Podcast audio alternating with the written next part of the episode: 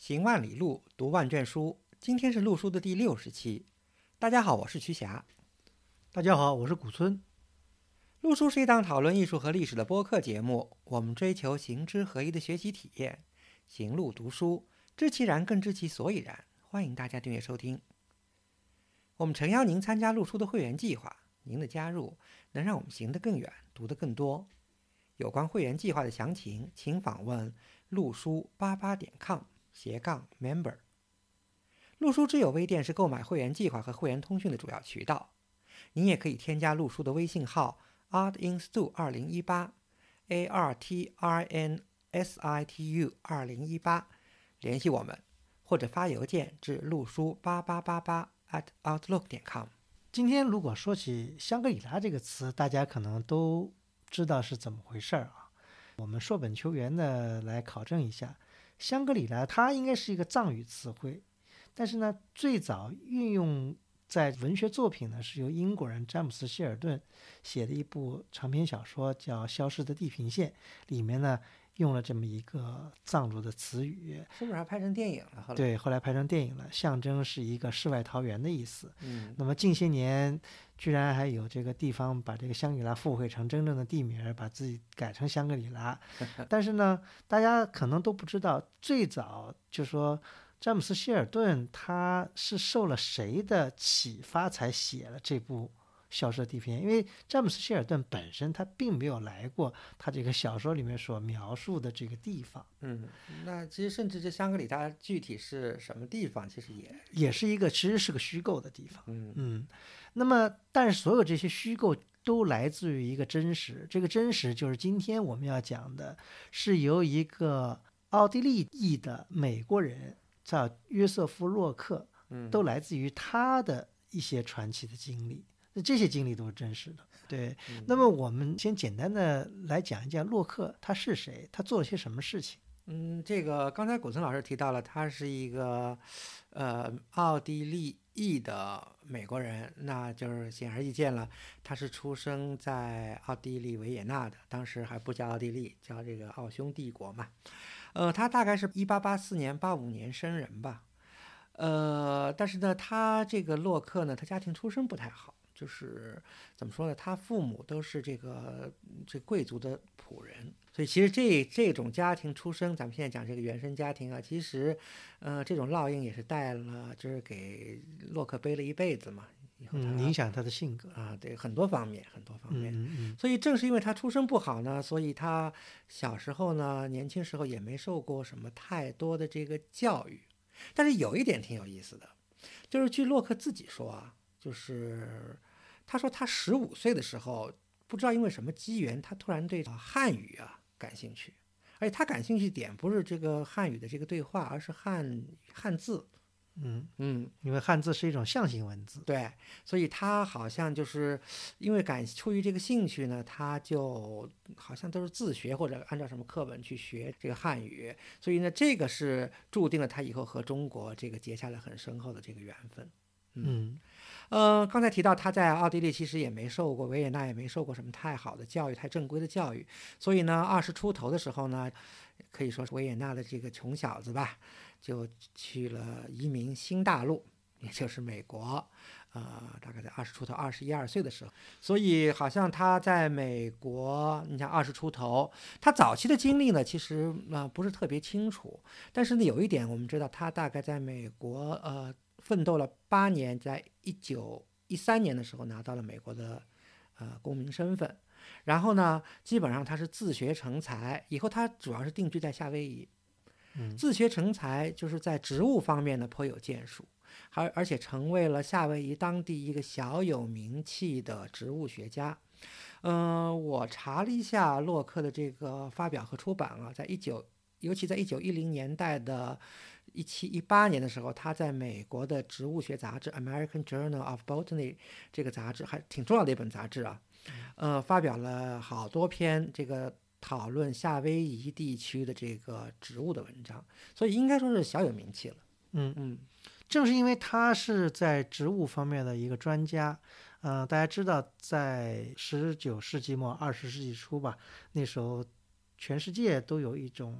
探险的一个风潮吧，嗯对一些新大陆也好，对未知世界的一种探索。当然，这个探索不仅是我们以前所关注的，比方说是文物方面的、文化方面的探索，也包括很多地质啊、地理啊，还有这个动植物方面的一些探索。对，其实这个以前就是咱们可能还聊的比较少啊，嗯但是洛克呢，确实就是在动植物方面呢，他也成了一个弄潮儿哈。所以，但是他还有一个契机，什么契机呢？就是就是在一九二零年的时候，他呢受到了这个。呃，美国农业部的这个派遣，就是为一件什么事儿呢？就是当时呢，这个呃，美国的这些植物学家、医学家们，他们相信有有一种大枫树，通过这个树呢提炼出来的这个油呢，可以治疗麻风病。所以呢，但是他们知道这个是在这个热带亚热带地区的一种植物，北美是没有的。所以呢，就派遣洛克呢去东南亚，主要是泰国、缅甸和印度呢去找这种树嗯树的种子吧。嗯，嗯所以洛克就 借着这个机会来到了亚洲。嗯，他首先还没到中国，吧？对啊，对啊，就是刚才说泰国、缅甸嘛，就是东南亚这些地方，因为这些地方植被比较茂密，主要是种类比较多。湄公河嗯流域。嗯嗯嗯。那后来什么机缘，后来又跑到中国来了呢？哎，他就是正好在，其实他还很成功的把这个大枫树的种子找到了，而且还寄回美国。当然，以后的呃医学实践发现，这个其实对治疗麻风病没有什么太多作用。当然，嗯这个是后话了。但是呢，就靠这个机缘呢，就是因为大家知道，那个洛克一直在印度支那、湄公河流域活动，然后因为他又对中国，因为他懂汉语。呃，水平怎么样，其实不是很清楚，但是至少他是懂汉语的，所以就因为这个原因呢，他就从印度支那很自然而然的进入了中国境内，就一下子就到了昆明，嗯。云南。因为大家知道，当时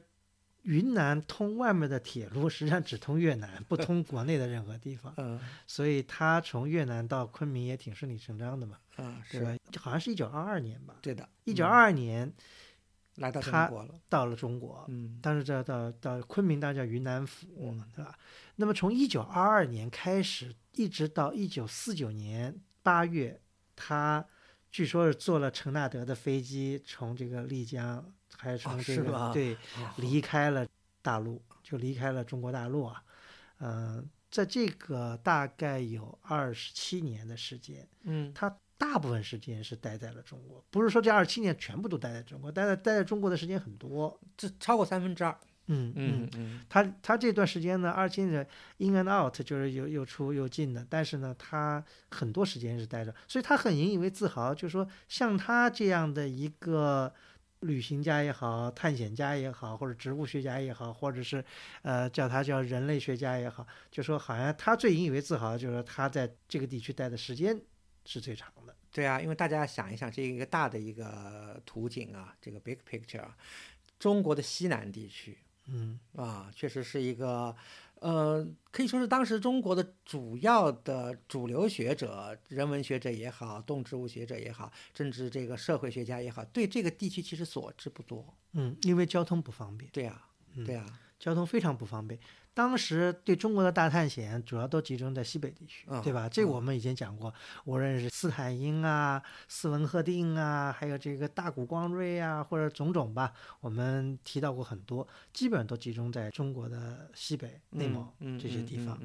那么西南地区呢，也不是没有人去，也有英国人、美国人，甚至于当然传教士更是捷足先登了，对嗯吧？嗯嗯，但是因为种种机缘吧，他们所涉及或者所深入的程度都没有洛克这么深。嗯是，所以洛克说：“我不是，我可能不是第一个，对吧？嗯呃，但是我肯定是最深入的一个，或者怎就是么样。对这个地区的了解吧。对嗯嗯因为从现在我们大家知道，如果呃丽江是吧，是一个旅游热点，大理、丽江，甚至于香格里拉，就是以前的中甸。嗯，基本上那些地方你要到酒吧什么，大家都知道洛克。嗯在这条线上都知道，甚至于我我为做这节目，我到网上去呃百度了一下，还有好多人走洛克的洛克的这个线，对，就一洛克一条线，洛克二条线，就完全按照洛克的这个线路来走。因为洛克所走过这些地方，现在交通当然比以前要方便多了，而且的确也是现在嗯、风景比较好的一些地方，比方说亚丁稻城什么的，对也都在这个这条线上。江呀、中甸啊、对亚丁啊、稻城啊，一直一直到这个康定啊对康定、还是甘南啊，对甘南、对，都是现在松潘那一带，对，都是现在这个，而且都是现在风景绝好的一些地方吧。嗯嗯所以呢，对于喜欢在这些地方做驴友的人来说，肯定是对洛克不陌生的。对那么我们今天呢，聊聊洛克呢，呃，从全方位来介绍一下洛克。刚才讲了一下洛克的简单的一些生平啊，嗯但是呢，我们讲一下洛克他的到底的最大的贡献，或者他留给我们的这个遗产到底有哪些呢？嗯，呃，这里头呢还是比较复杂，因为是这样，就是说。洛克这个人啊，我们现在从他的种种经历啊，从他的写的文字啊，以后我们又从他的洛克档案，就是洛克的日记啊，洛克的一些备忘录和别人的通信上可以看到，这个人啊，呃，就是说还是个非常能干的人，呃，而且也不乏探险精神，胆子很大，能量是算西方探险家里比较高的，而且他难能可贵的是单枪匹马。但是还有一个什么问题呢？就是他要在中国的西南地区，因为大家知道还有一个背景，就是洛克到中国的时候正好是一九二二年，他主要的探险经历也就是大概在一九二零年代。那个时候正好，如果大家对历史有所了解，正好是中国，呃，清朝灭亡，然后南京政府成立之间，正好是中国一段可以说是最混乱的时期。尤其是在云南啊、云贵啊，到四川那那个地方，就是军阀混战，然后土匪横行，非常的不安全。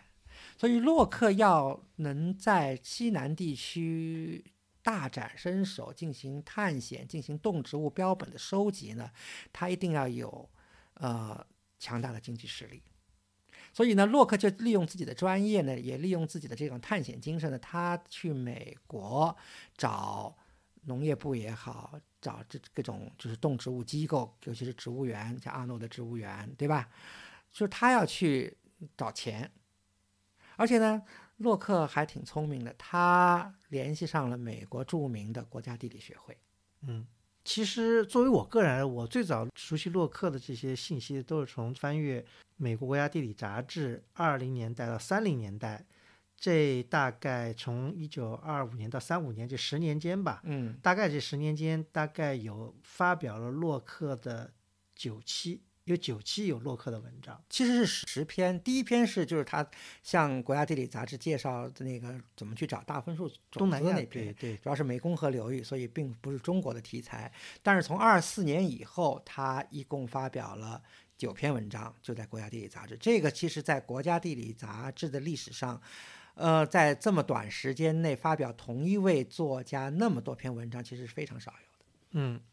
甚至是独一无二的。这里面呢，洛克呢，刚才瞿霞讲到了，呃，这因缘际会是时势造英雄啊。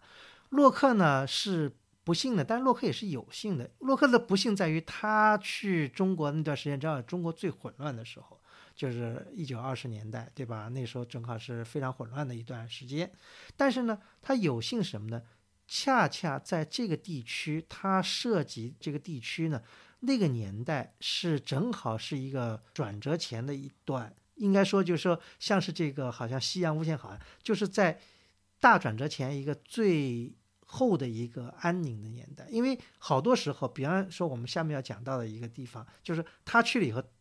过两年那个地方就已经就就破坏掉了。嗯大家知道，就说中国的社会变革，当然从晚清就开始，从一呃十九世纪末开，但是这是有不同，沿海地区跟内陆地区有有很大的这个时间差。他去的这些地方是中国其实上是最内陆、最封闭的一些地区，